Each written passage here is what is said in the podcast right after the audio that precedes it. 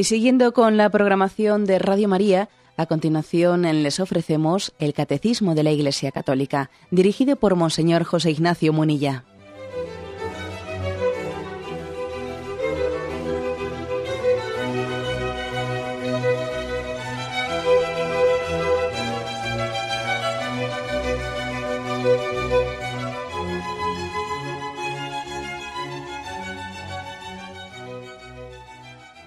Cordial saludo a todos los oyentes de Radio María. Un día más, con la gracia del Señor, proseguimos el comentario del Catecismo de nuestra Madre la Iglesia. Habíamos quedado en el punto 32 y estamos hablando de cuáles son las vías de acceso al conocimiento de Dios. Estamos hablando de las vías naturales, de cómo poder conocer a Dios por nuestra capacidad racional. El hombre puede conocer a Dios, puede llegar a concluir con certeza la existencia de Dios utilizando su razón. Nuestra respuesta es sí. Otra cosa es que luego pues existe la capacidad también de oscurecer la razón, la capacidad de complicarnos eh, la manera de razonar y la manera de entender, y también nuestro, nuestra historia de pecado ha hecho que dificultemos el conocimiento natural. Pero en sí el hombre sí tiene capacidad de conocer a Dios, de conocer su existencia, por su utilizando bien su razón. Nuestra razón ha sido creada por Dios con un deseo de conocer la verdad y además con una capacidad para conocerla. Por eso luego cuando Dios se revela, cuando Dios nos habla, cuando Dios viene a nuestro encuentro, encuentra, se encuentra con un hombre que tiene deseo de Dios. Nosotros eh, le buscamos, estamos llamados a interrogarnos por las grandes preguntas por Él. Bien, y decíamos en el programa anterior que entre los distintos caminos para intentar demostrar la existencia de Dios, hay uno que es el más popular. El más popular, además no únicamente popular, sino racionalmente muy bien fundamentado, eh, que es el del orden del mundo. ¿Cómo es posible el orden del mundo?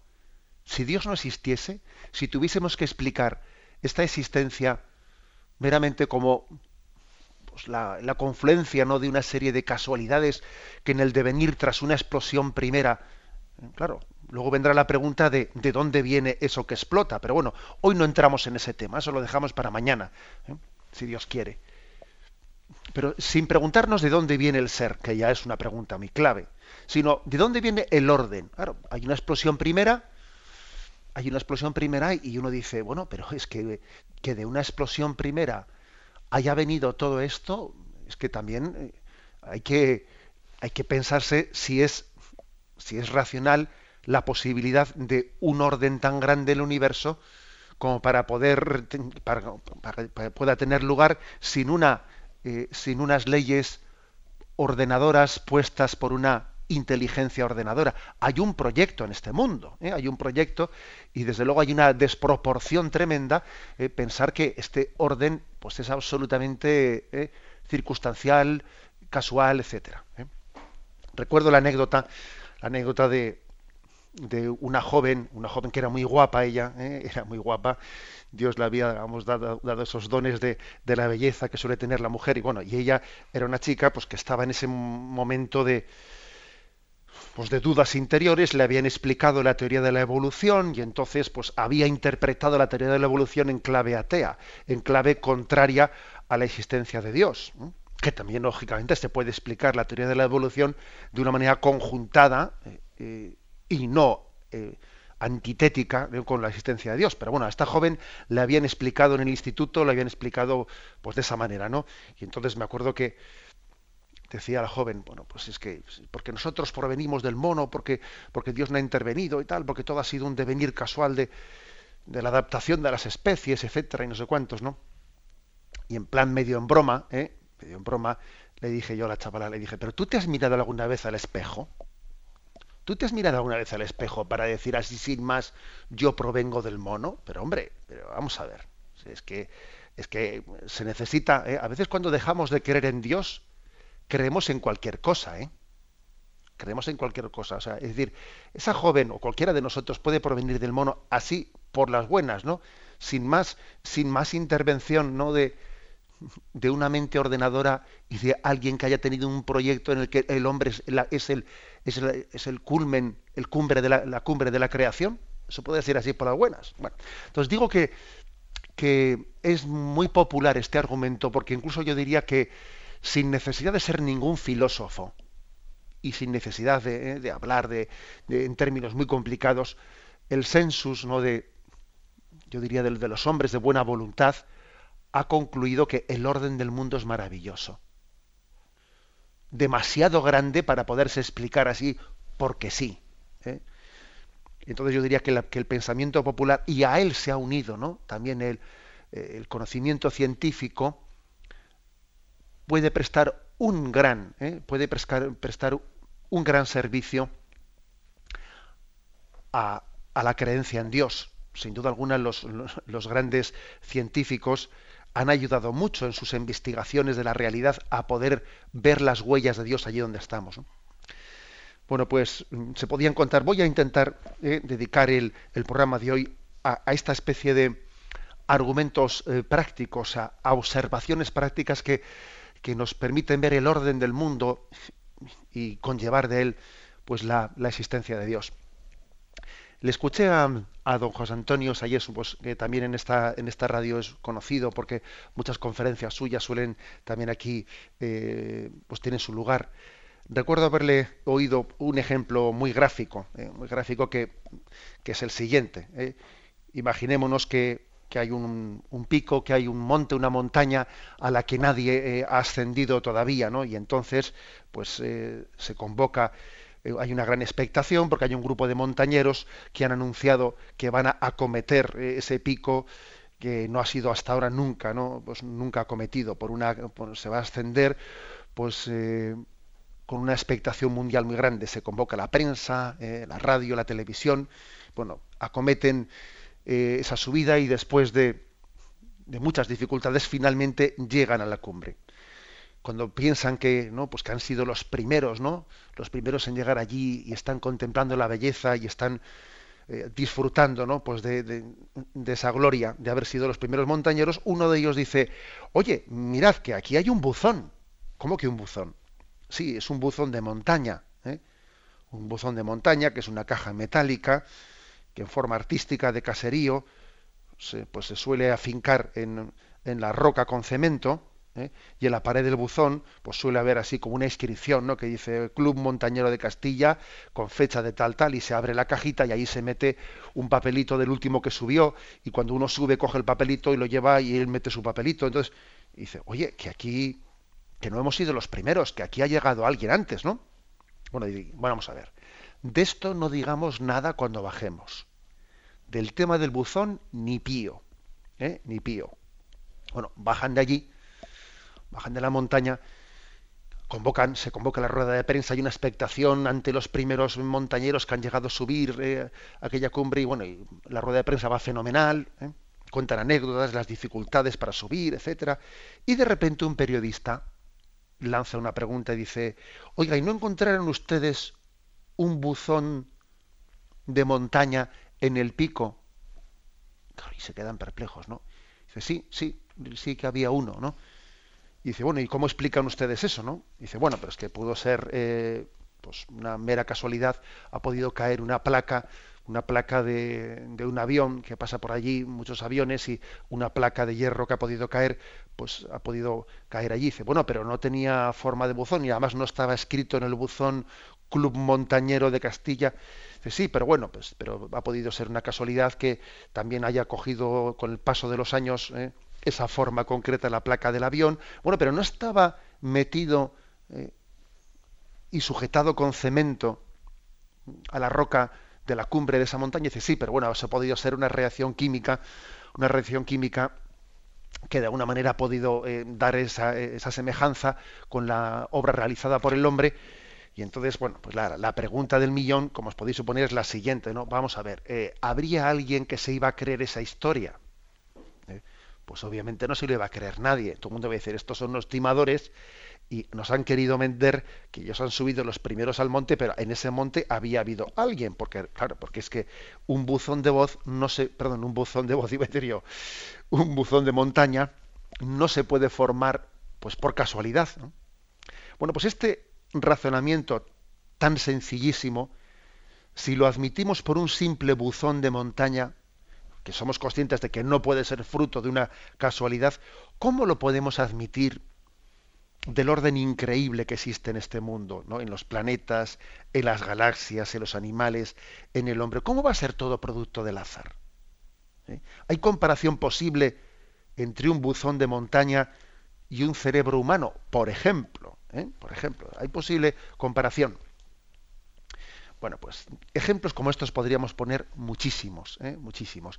Hay un libro que es un clásico eh, que tiene como título Adiós por la ciencia. Bueno, seguro que habrá libros pues, más actuales y que además tengan este tipo de contenidos, pero, pero más actualizados, porque este es de los finales de los años 60 o principios de, de los 70, ¿no? Pero es un libro en el que el autor se lo que hace es dedicarse a ver todo eh, el orden el orden y concluir que esto no es imposible, ¿no? Que, toda la naturaleza tenga un orden casual. Recuerdo también otra, eh, otra anécdota, otra anécdota que también es de esas. A veces necesitamos también ejemplos concretos, ¿no? Para, para hacernos pensar.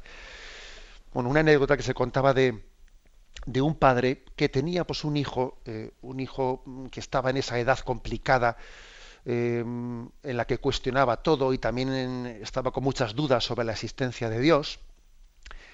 Y entonces el padre intentaba darle razonamientos sobre el orden, sobre el orden del universo, sobre tal, y el hijo decía que no, porque eso todo podía ser una, pues una casualidad de la evolución, de la adaptación de las especies, etcétera. Bueno, el caso es que el padre, más que ponerse a discutir con el hijo, bueno, pues intentó pasar un poco ¿no? ese momento de rebeldía de su hijo, y el que tenía un jardín un jardín en el que solía pues, cultivar muchas plantas, hizo una cosa sin decirle nada a su hijo, y es que en un rincón del jardín trazó en el suelo, sin decírselo a su hijo, ¿no? Con grandes letras el nombre de su hijo, ¿no? Su hijo era Daniel. Y lo que hizo fue sembrar, o sea, hacer como un surco con el nombre de Daniel en la tierra. Sembró, ¿eh? metió semilla de berros en los surcos, ¿eh? siguiendo, ¿no? Siguiendo el trazado del nombre de Daniel y luego pues eh, corrió, extendió la, tierra tapándolo todo. Claro, cuando llegó la primavera, salieron los berros, pero salieron formando el nombre de Daniel en el suelo. Y un día el hijo le llama corriendo a su padre y le dice, papá, papá, mira que, que aquí está mi nombre. Pero si, si, si estas plantas, estos berros tienen el nombre de Daniel. Y el padre pues no le hizo mucho caso, ¿no? El padre le quitó importancia y le, dijo, bueno, pues eso puede ser, ¿eh? puede ser una mera casualidad. pero bueno, papá, pero, pero, pero estás tonto, pero tú no te das cuenta que esto es el nombre de Daniel. Bueno, hasta que finalmente el padre, el padre le, le abre los ojos al hijo y le dice, pues claro, hijo, pero es que eso lo planteé yo para que tú abras los ojos y te des cuenta que las casualidades no existen que allí donde hay un orden tan grande tiene que haber un ordenador. ¿Eh? Obviamente si las plantas, si, los berros han salido formando el nombre de Daniel, tú, no te lo crees, ¿no? Y tú te vas a creer acaso eh, que esta naturaleza es casual. Bien, eh, por lo tanto es bueno también que, que seamos contemplativos, espectadores activos, espectadores activos del orden del universo, porque es es una de las grandes vías ¿no? para llegar al conocimiento de Dios. Tenemos un momento de reflexión y continuamos enseguida.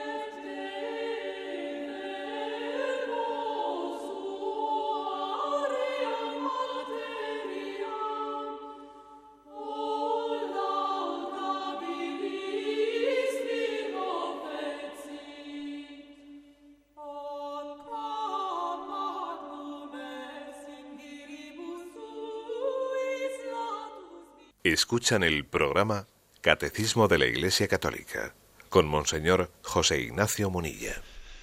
Continuamos la explicación en este punto 32. Estamos hablando especialmente de la vía del orden, del orden del mundo, como uno de los caminos que es más efectivo para que lleguemos a conocer eh, la grandeza de Dios. creo que uno de los eh, errores, ¿no? uno de los engaños más grandes que a veces se, intenta transmitir a nuestros, a nuestros jóvenes en el sistema de enseñanza, por parte de, eh, pues de determinados profesores agnósticos que manipulan ¿eh? y manipulan desde sus bueno pues desde sus cátedras o desde ese lugar de, de, responsabilidad tan grande que se les ha encomendado que es la de educación de las conciencias y la educación del saber pues una de las manipulaciones más grandes es plantear la ciencia como contrapuesta a la fe a ver tú tienes que elegir entre ser un joven eh, de ciencia o ser eh, un joven religioso. No se puede ser una persona religiosa y ser un hombre de ciencia. Y el caso es que esa, esa dicotomía es tan absurda y además podemos ver que los grandes científicos, los grandes descubridores, ¿no? aquellos que aquellos científicos que han sido pioneros en el conocimiento de las leyes del universo han sido en su inmensa mayoría grandes creyentes, ¿no? Voy a leeros algunas de las, entre las muchísimas declaraciones que se pueden entresacar de, de, los grandes descubridores y los grandes creyentes. ¿no? Por ejemplo, Kepler, ¿eh? Kepler astrónomo, dice él, Dios es grande, grande su poder, infinita su sabiduría, alábenle cielos y tierra, sol, luna y estrellas con su propio lenguaje mi Señor y mi Creador. La grandeza de tus obras quisiera yo anunciarla a los hombres en la medida en que mi limitada inteligencia puede comprenderla. Y esto lo dice Kepler, ¿eh? científico astrónomo y un pionero en el conocimiento del universo. Por ejemplo, Copérnico. ¿Quién que vive en íntimo contacto con el orden más consumado y la sabiduría divina no se sentirá estimulado a las aspiraciones más sublimes? ¿Quién no adorará al arquitecto de todas estas cosas? Por ejemplo, Newton, ¿eh? dice él, lo que sabemos es una gota, lo que ignoramos es un inmenso océano. La admirable disposición y armonía del universo no ha podido sino salir del plan de un ser omnipotente y omnisciente. Volta, ¿eh? Volta, el que fue descubridor de la electricidad. Yo confieso, confieso la fe santa, apostólica, católica y romana. Doy gracias a Dios que me ha concedido esta fe, en la que tengo firme propósito de vivir y morir. Ampere, ¿eh? el descubridor de, pues, pues de la ley fundamental de la electricidad, decía, cuán grande es Dios y nuestra ciencia es nada. Fijaros, el propio Darwin, ¿eh? el propio Darwin, al que, muchas veces se recurre a él como, ¿eh? un apoyo para el ateísmo, dice, jamás he negado la existencia de Dios. Pienso que la teoría de la evolución es totalmente compatible con la fe. El argumento máximo de la existencia de Dios me parece la imposibilidad de demostrar y comprender que el universo inmenso, sublime sobre toda medida, y el hombre hayan sido frutos del azar.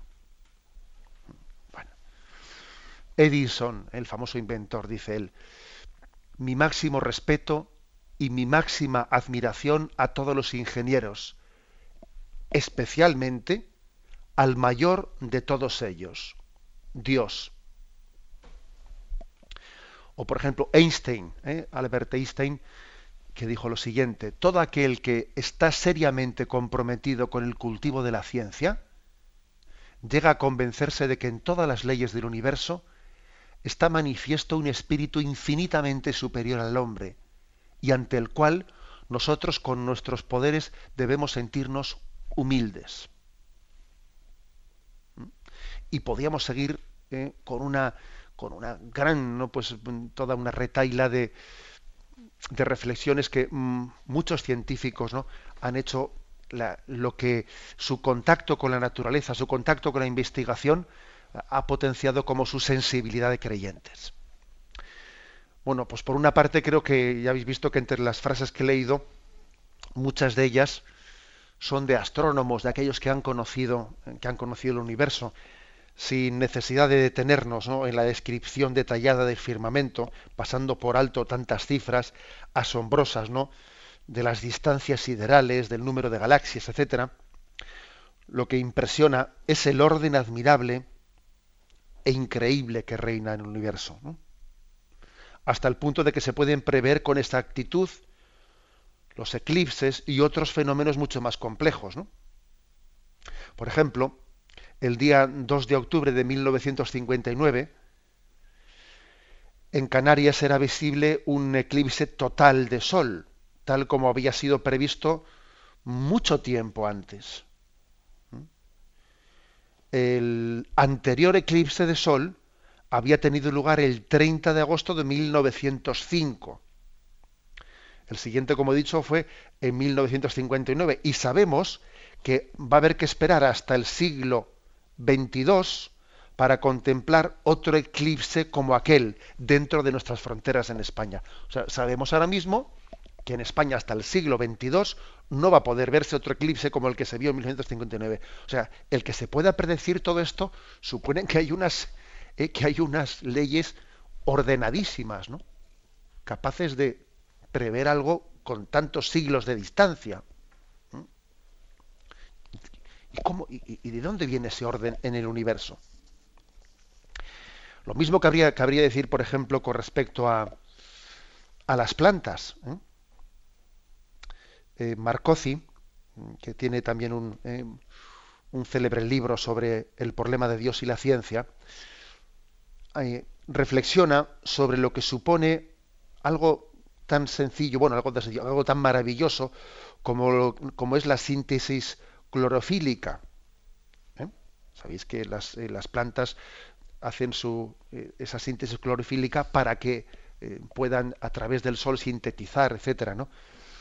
bueno, supone que tiene una epidermis transparente para que el sol pase,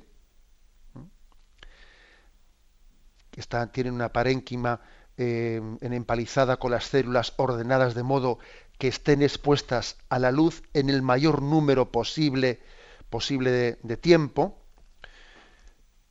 que eso supone que la disposición de las hojas a lo largo de la rama eh, tiene lugar según un ciclo determinado, de modo que se nutren entre sí ¿eh?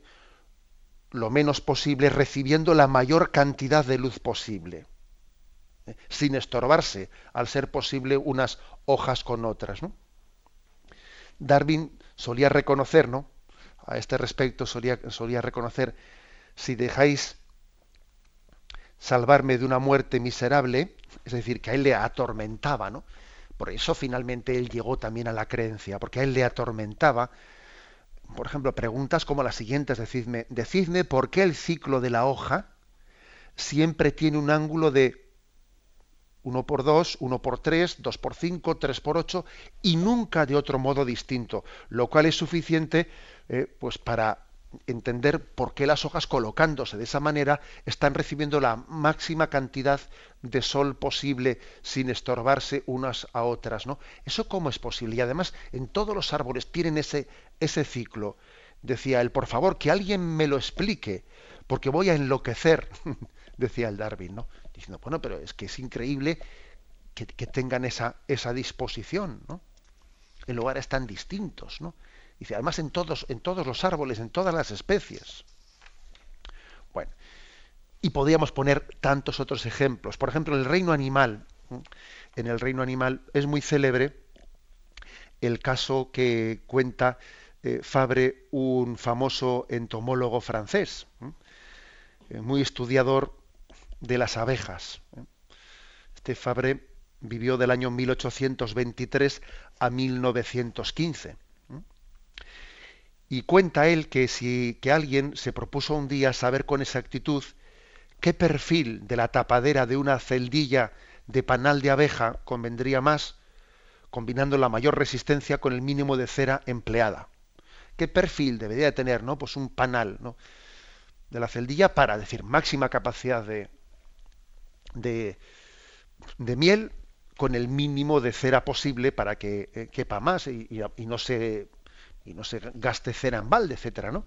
Entonces él hizo ese estudio matemático y con la tabla de logaritmos en la mano llegó a pensar que lo que hace la abeja en este sentido era muy perfecto, pero tenía un pequeño error la abeja, ¿no? O sea, con el cálculo matemático de la tabla de logaritmos venía a demostrar que las abejas podían, haberle, podían haberlo hecho un poco mejor, ¿eh?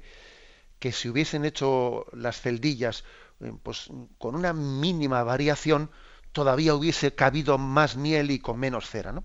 Bueno, meses después llegó una noticia, eh, una noticia que le llamó su atención y es que un capitán de barco a quien se pedían responsabilidades de un naufragio alegaba como excusa que eh, había un error en la tabla de los logaritmos que se estaba usando. El investigador se inquietó cuando cayó en la cuenta de que se estaba usando la misma tabla de logaritmos que aquel capitán de barco había usado, que tenía un pequeño error. Entonces, pudo lograr la tabla de logaritmos, la correcta, la perfecta, la aplicó a las abejas y entonces vio, increíblemente, que se corregía el error. Es decir, que las abejas habían hecho, aplicando la tabla de logaritmos correcta, habían hecho el panal de miel el exacto, el que garantizaba el máximo de miel con el mínimo de cera posible, ¿no? O sea, había sido había sido necesario descubrir la, tabla de logaritmos perfecta para llegar a concluir que las abejas tenían razón. Y claro, las abejas tienen razón.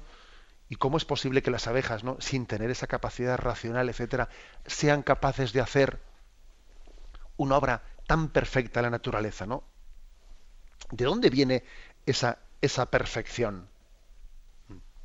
Bueno, pues como digo, eh, tantas otras, ¿no? Tantas otras mm, eh, reflexiones han sido, yo diría, las que más gente, ¿no? Las que más, más personas alejadas de Dios han llegado a, acercarnos a, al misterio de su existencia. ¿eh? Yo recuerdo que en mi, que en mi infancia, pues en, bueno, y en mi adolescencia, ¿no? Principalmente teníamos un hermano, un eh, hermano religioso que era profesor nuestro, que nos decía con frecuencia en las distintas asignaturas, ¿no? Nos decía, abrid los ojos, no vayáis por el mundo como maletas, ¿no? Sino abrid los ojos, contemplar lo que ocurre a vuestro alrededor, ¿no? Para, para ser contemplativos y para ver las huellas de Dios allí donde, allí donde vivimos. Tenemos un momento de reflexión y continuaremos enseguida.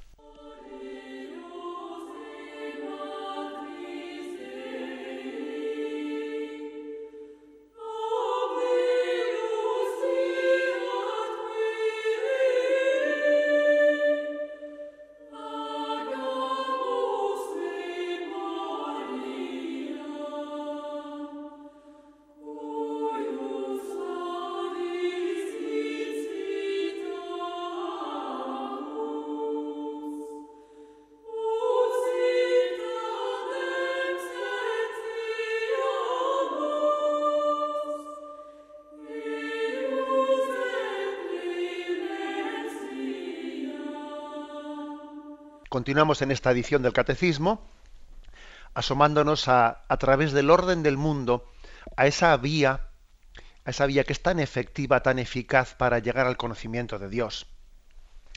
Sin duda alguna, una de las eh, una de las obras más perfectas, la obra más perfecta de Dios en la creación es el hombre, ¿no?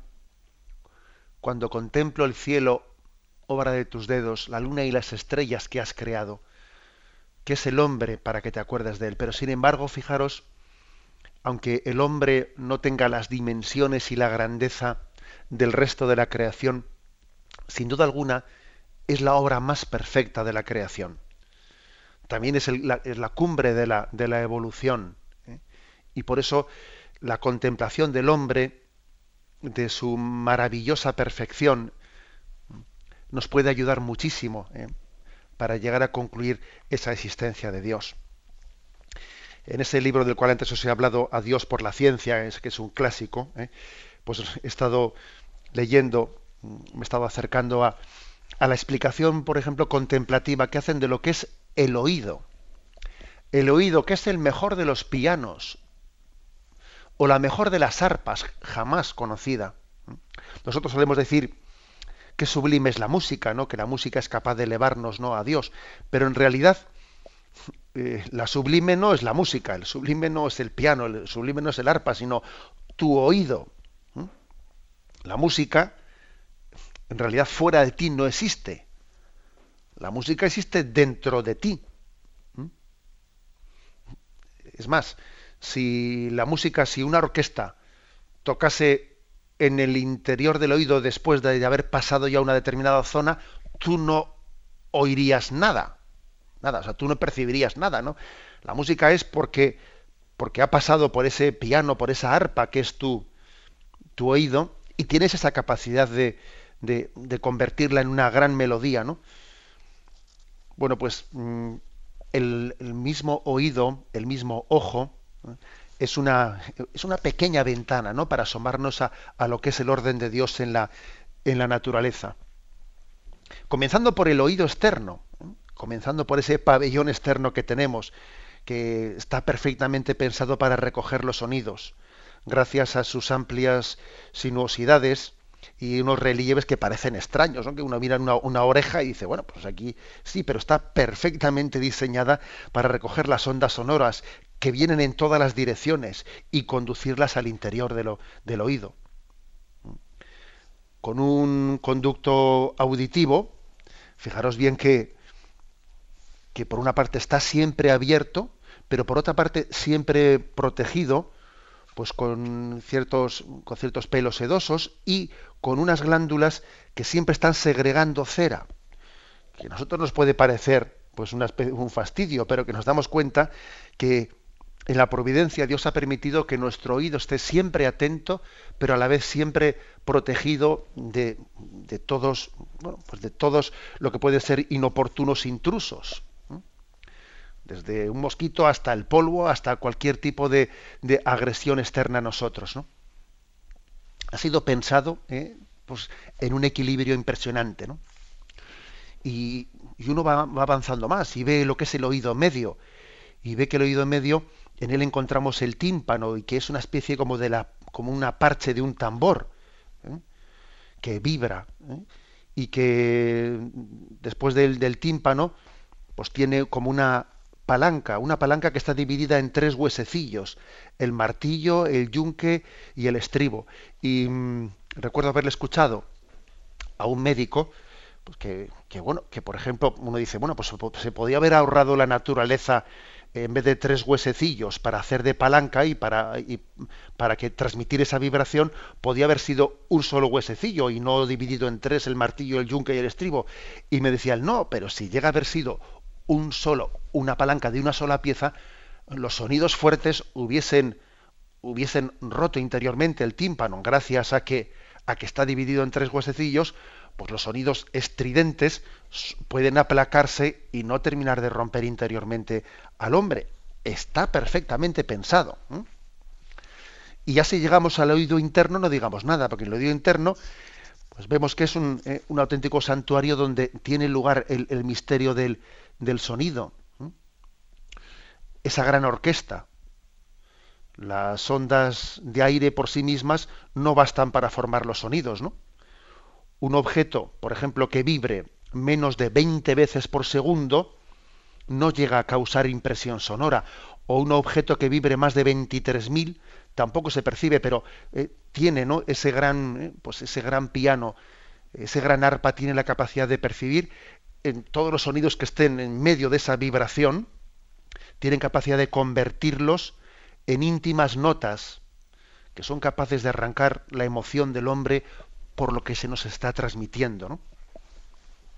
Y allí nos encontramos con el caracol, ¿eh? el caracol del oído, que es como una sala de música tallada en roca viva, como si fuese un tecleado en espiral, ¿eh? enroscado a una columna una verdadera escalera de caracol, eh, cuyos peldaños forman como las teclas de un piano. Es, algo impresionante, ¿no? Nuestros pianos solo suelen tener 85 teclas, entre blancas y negras. Pero en este piano de nuestro, en este piano escalera de nuestro oído, hay 10.500. Fijaros, no son 85 teclas, sino 10.500.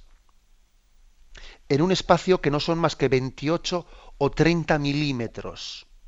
Hay 10.500 teclas. ¿Y cómo producen las teclas los sonidos, no? O en otras palabras, no. ¿cómo, se transmiten? Bueno, pues porque existe un líquido que se llama la endolinfa, que llena toda esa cavidad, que es como si fuese el músico, el pianista, ¿no? que con un mecanismo sencillo pero asombroso transmiten ese líquido las vibraciones que han venido del aire y a través de ese líquido que llegan al pabellón de la oreja, esta recoge en una forma de embudo y lo, y lo transmite a través del conducto auditivo externo hasta la membrana del tímpano, choca con ella y le hace estremecer poniendo al mismo tiempo en conmoción la cadena de huesecillos. Estos la transmiten a la ventana oval, a esa ventana que cierra el oído interno, y cada sacudida de esta hace vibrar en el interior a ese líquido que se llama la endolinfa y despierta unas ondas que parecen imperceptibles pero que corren y cada una de ellas, cada onda toca una de las teclas de las 10.500 teclas que tiene el caracol. Pero esto no es todo, ojo, esto no es todo, porque resulta que después nos, eh, nos encontramos con que a cada uno de los, eh, en la rampa la última de los órganos de, de Corti, allí nos encontramos con que a cada uno de los 6.000 pilares internos corresponde una célula y tres a cada uno de los 4.500 pilares internos. Todas y cada una de estas tienen un filamento especial, un hilo delgadísimo de nervio que los pone en comunicación con el cerebro. Vienen después unas 36.000 cuerdas vibrantes, 36.000 células auditivas, 720.000 cilios y unos 36.000 filamentos nerviosos que van del caracol al cerebro. En total, cerca de un millón de piezas o instrumentos musicales, entre comillas, ¿no? para que nosotros podamos oír de un oído, que luego además hay otro, que son dos, ¿no? Y claro, uno ve, uno ve lo que es la maravilla de la creación, lo que es la maravilla del, del ser humano, del orden del ser humano, y no puede sino alabar a Dios también tiene guasa que muchas veces no nos damos cuenta de lo que tenemos hasta que no lo perdemos. Hasta que uno no tiene dificultades de oír, ni, siquiera se pone a pensar de qué es el misterio de oír. Hasta que uno no tiene dificultades en ver, ¿eh? en ver, ni siquiera igual se ha puesto a pensar nunca en lo que es la maravilla de la, de la visión. Bien, pero digamos lo siguiente, ¿no? parafraseando a, a un filósofo eh, conocido, a Kant, decía él, hay dos cosas que llenan mi mente de admiración y respeto. El cielo estrellado encima de mí y la ley moral que tengo dentro de mí. Para mí son pruebas de que hay un Dios encima de mí y dentro de mí. Bueno, pues Kant lo, lo decía de esta manera, es decir, el orden del universo y mi conciencia son como dos pruebas de la existencia de Dios. Una allá en lo alto, la maravilla de la creación, y otra dentro de mí. Pero lo que es obvio, eh, y, citando de nuevo a, Einstein, es que la ley del cosmos revela una inteligencia de tal superioridad que comparado con ella todo pensar, humano es insignificante. ¿eh? Estamos descubriendo la inteligencia del Creador, ¿no? A través de, del orden en la creación. Bien, vamos a dejarlo aquí. ¿eh? Eh, estamos en el punto 32, en el que comienza diciendo, a partir del movimiento y del devenir, de la contingencia, del orden y de la belleza del mundo, se puede conocer a Dios como origen y fin del universo. Como veis, hoy principalmente hemos hablado del orden y de la belleza del mundo. Todavía nos quedan otras vías, otros caminos, como son eh, la contingencia principalmente, el, orden, el, movimiento, el devenir. Los dejaremos para mañana Y ahora damos paso a la intervención de los oyentes. Podéis llamar para formular vuestras preguntas al teléfono 917 107 700. 917 107 700.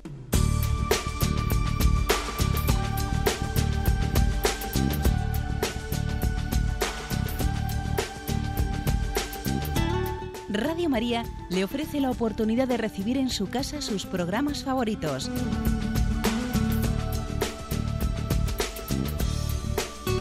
Ahora lo puede hacer a través de nuestra página web www.radiomaria.es o bien llamándonos al 902 500 518. 902 500 518. Pídanos el programa que más le interesa en cualquiera de sus emisiones, especificando el día y la hora que lo ha escuchado. Solo nos tiene que decir si lo quiere en CD de audio o CD o DVD en MP3. Haga su solicitud en el 902 500 518 y en www.radiomaria.es. Radio María, más cerca de usted.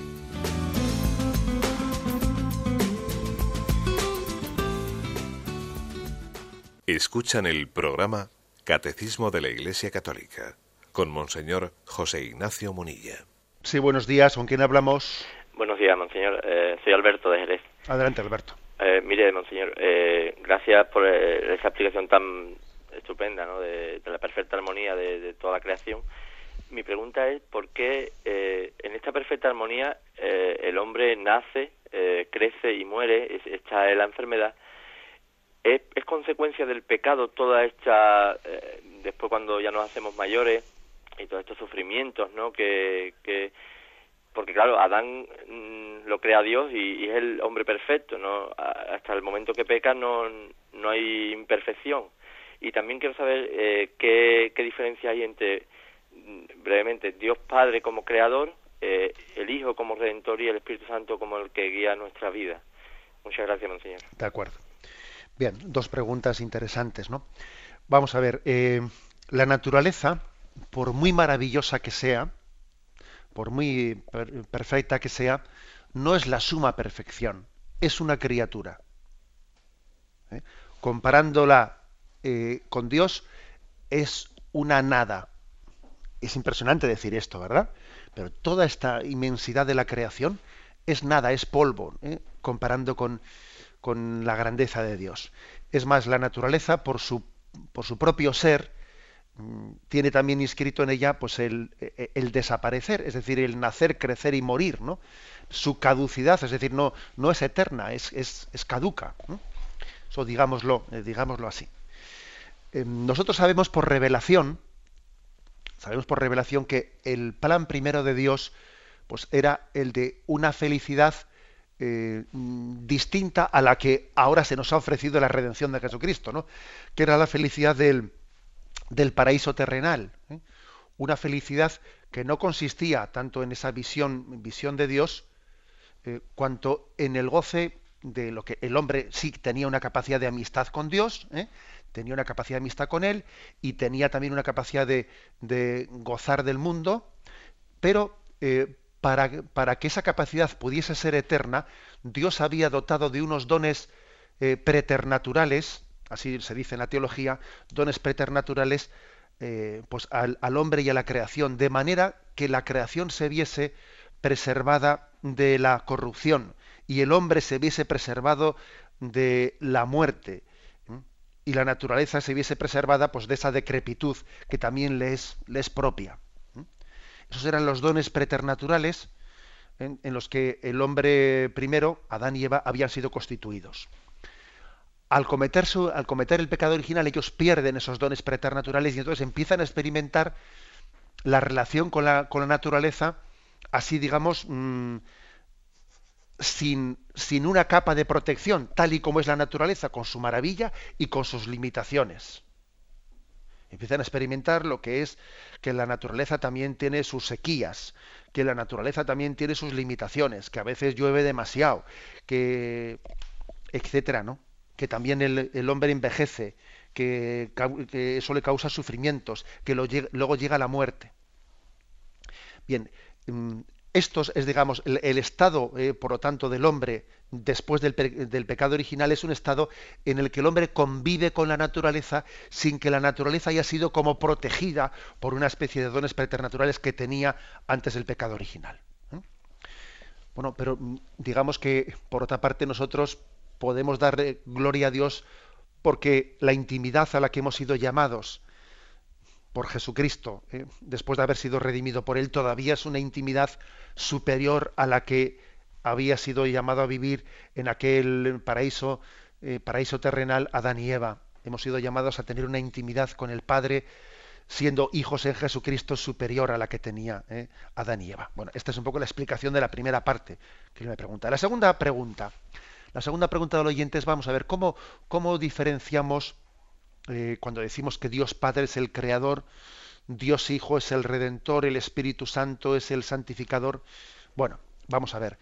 Em, todas las obras, todas las acciones que hace la Santísima Trinidad, Padre, Hijo y Espíritu Santo, todas las acciones que hacen a destra, es decir, no no de uno con el otro, no, del Padre con el Hijo o el Hijo con el Espíritu Santo, sino las acciones que hace Dios, Padre, Hijo, Espíritu Santo hacia afuera, hacia nosotros, las hacen conjuntamente. Con lo cual se puede decir que el Creador es el Padre y el Hijo y el Espíritu Santo al mismo tiempo. Se puede decir que el Redentor es el Padre, el Hijo y el Espíritu Santo. El Santificador es el Padre, Hijo y el Espíritu Santo. Es decir, las obras a destra las hace las tres personas conjuntamente. Lo que ocurre es que se las apropiamos de una manera especial, eso se les llama como apropiarlas, se les apropia pues por conveniencia especial al Padre, la creación, al Hijo, la redención, al Espíritu Santo, la santificación. Es como una apropiación nuestra que teológicamente les hacemos, pero no en el sentido de que el Hijo no cree o el Espíritu Santo no cree. Porque, por ejemplo, uno ve el prólogo del Evangelio de San Juan, y allí se está hablando de la segunda persona de la Santísima Trinidad del Verbo, y se dice, por quien fue hecho todo, y sin el cual no se ha hecho nada de todo lo que ha sido creado. ¿eh? O sea que se mm, que lo que ocurre es que, bueno, pues por la tradición y porque además como Dios Padre es la fuente de todo, pues le aplicamos a Él especialmente la creación, etcétera, pero sin pretender con ello ¿eh? excluir a las otras dos personas de la Santísima Trinidad. Damos paso a un siguiente oyente. Buenos días. Hola, buenos días, monseñor. Le escuchamos, adelante. Quería preguntarle, uh, ayer me llamó una amiga pidiéndome para bautizar a una pequeña que tiene, um, que porque nosotros pues en, para Semana Santa, en el día de Pascua, con las aguas nuevas, pues montamos como una ceremonia porque nos pide el sacerdote niño. Estoy en una asociación provida tengo que esperar ese día o, puedo esperar ese día o tengo que buscar otro lugar donde para adelantar el bautismo. Y por otro lado quería preguntarle, al decir en el credo, mm, confieso que hay un solo bautismo, uh, esto es una gran responsabilidad para todos uh, de tener que anunciar el Evangelio porque la gente que muere sin bautizar dentro de la iglesia, como los niños, van a la misericordia de Dios. De acuerdo. A ver, con respecto a lo primero, eh, vamos a ver, yo creo que la iglesia nos, nos invita a dar la gracia del bautismo, pues lo, lo antes posible, porque es una gracia muy grande. A veces yo cuando veo que pues una familia dice, bueno, vamos a esperar a tal fecha que es muy bonita y esperamos ocho, nueve meses o diez meses, bueno, yo francamente yo no haría eso, ¿eh? yo no haría eso. Me parece que el don del bautismo es tan grande que lo, que lo entregaría cuanto antes. Y la Iglesia así nos lo pide. ¿eh? O sea, que no es únicamente una especie de sensibilidad mía. ¿eh? La Iglesia así nos lo pide. Hombre, luego también dice, bueno, pero estamos ya en unas fechas en las que falta poco para la Pascua. Bueno, pues eso es otra cosa distinta. ¿eh? Una cosa es que eh, pues se espere pues un tiempo que sea razonable, otra cosa es que uno pues retrase prácticamente un año un bautismo, pues porque no, pues porque tiene una ilusión determinada de un día o porque hay un eh, porque únicamente el padrino puede venir en tal fecha y entonces lo retrasamos diez meses. A mí eso me parece excesivo. Con respecto a, nuestra, fe en el bautismo, obviamente, claro que tenemos una gran responsabilidad en, ser evangelizadores y en transmitir eh, y en cumplir las palabras de Cristo. Id por todo el mundo, bautizando en el nombre del Padre y del Hijo y del Espíritu Santo. Hice predicad, hice bautizad. Ahora, yo no, diría que, esta premura y, esta, y este mandato que nos da Jesucristo eh, lo tengamos que llevar a cabo por el hecho de que desconfiemos de que Dios pueda tener su forma de llevar la salvación pues por ejemplo, como, como, el caso que el oyente ha puesto, pues por un niño que muere sin bautizar en el seno de la Iglesia Católica, pues porque no le, no le han dado tiempo de bautizarlo y ha muerto sin bautizarse. No, porque sabemos que también existe el bautismo de deseo, ¿eh? del bautismo de deseo, y tampoco no es porque desconfiemos si la Iglesia pide, ¿no? El bautizar con la mayor premura es sencillamente por ser fiel a Jesucristo, que así nos lo hizo, y por, ser fiel a la tradición de la Iglesia pero no porque desconfiemos que un niño murió pues en las semanas previas a haberse bautizado eh, no vaya a tener la gracia de la salvación, porque nosotros creemos también en el bautismo de deseo. ¿eh? Y queremos que Dios pueda hacer también llegar su gracia ¿eh? pues a través de ese, conducto. Damos paso a un siguiente oyente. Buenos días. Buenos días, monseñor. Adelante. Enhorabuena y no sabe usted bien que está haciendo. Eh, mire, yo tengo una duda sobre el tema este de los endemoniados y de los demonios. Esas alusiones del Evangelio que salió el demonio de, una persona, lo liberó del, demonio. ¿Qué, es eso? ¿Cómo se traduciría hoy en, esa figura del endemoniado? ¿Qué, ¿Qué, da eso? Vamos a ver. Bueno, es que el demonio existe. El demonio existe y, y, el demonio tiene capacidad, su, forma ordinaria de, de actuar, sin duda alguna, es la tentación del día a día, la tentación en la que Él, a través de la debilidad de la carne, a través del influjo del mundo, nos intenta apartar de la ley de Dios, nos intenta apartar de, eh, del amor de Dios. Esa es la forma ordinaria que tiene Dios de actuar. ¿eh? Ahora bien, eh, Dios el demonio también, perdón, el demonio también ha actuado históricamente, tal y como los evangelios aparece y tal y como también la Iglesia tiene conciencia de ello, también puede actuar pues de, maneras extraordinarias, como pueden ser posesiones, infectaciones, etcétera, em, ciertos influjos mm, satánicos eh, que a veces pueden haber tenido lugar por, factores complejos. Y de hecho la Iglesia Católica pues, suele nombrar eh, exorcistas en cada diócesis y allí donde no hay un exorcista nombrado es el, el obispo eh, el que ejerce ese ministerio de, del exorcismo. Mm, que claro, que el oyente me dirá, pero eso es un poco raro, ¿no? Bueno, vamos a ver, es que el demonio no es tonto y el demonio sabe, con, vamos, con mucha exactitud, sabe dónde tiene que realizar ese tipo de, mm, de, de acciones, eh, digamos, extraordinarias o dónde le va a cundir mucho más, dónde va a ser mucho más efectivo su acción ordinaria de tentación. Por ejemplo, a mí me parece muy lógico y muy normal vamos, muy, muy predecible, tal y como Satanás, que es inteligente, que entre nosotros, en nuestro mundo occidental, y además en un mundo de vieja, eh, de, de, países de vieja tradición de, cristian, de, de, cristiandad, que hemos perdido nuestras raíces y cada vez somos más secularizados, es muy lógico pensar que el demonio entre nosotros no se dedique a hacer cosas raras de esas. ¿eh? Porque es que si entre nosotros hubiese acciones espectaculares del demonio, lo que iba a conseguir él es que la gente se acercase a Dios. ¿eh? Si entre nosotros hubiese muchas eh, posesiones y ese tipo de acciones extraordinarias de Satanás, la reacción de la gente sería decir, madre mía, vamos a, vamos a recibir el sacramento de la confesión, vamos a acercarnos a Dios porque, porque es cierto lo que cuenta el Evangelio. ¿eh? Y por eso, por eso en nuestro mundo occidental el demonio muy pocas cosas de esas hace. ¿no? Sin embargo, por ejemplo, les oyes a los misioneros y los misioneros te cuentan que en muchos países africanos sí que ellos ven y son, y son testigos de, de un número muy superior de acciones de Satanás de este estilo.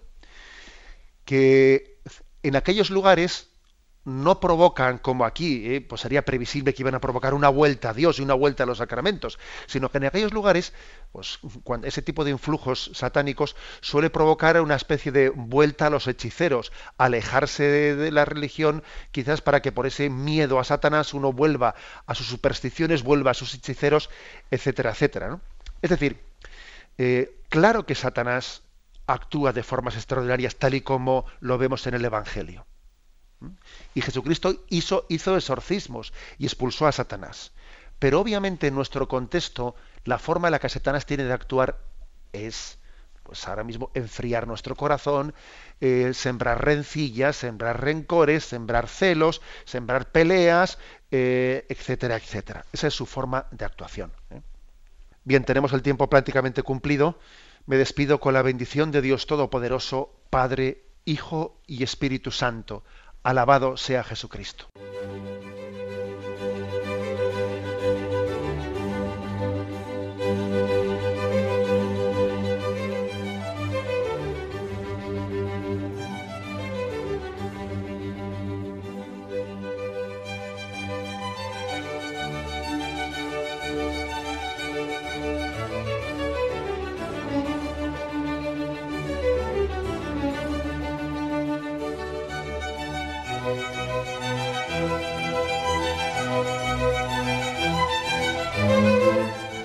Han podido escuchar en Radio María el Catecismo de la Iglesia Católica, dirigido por Monseñor José Ignacio Munilla.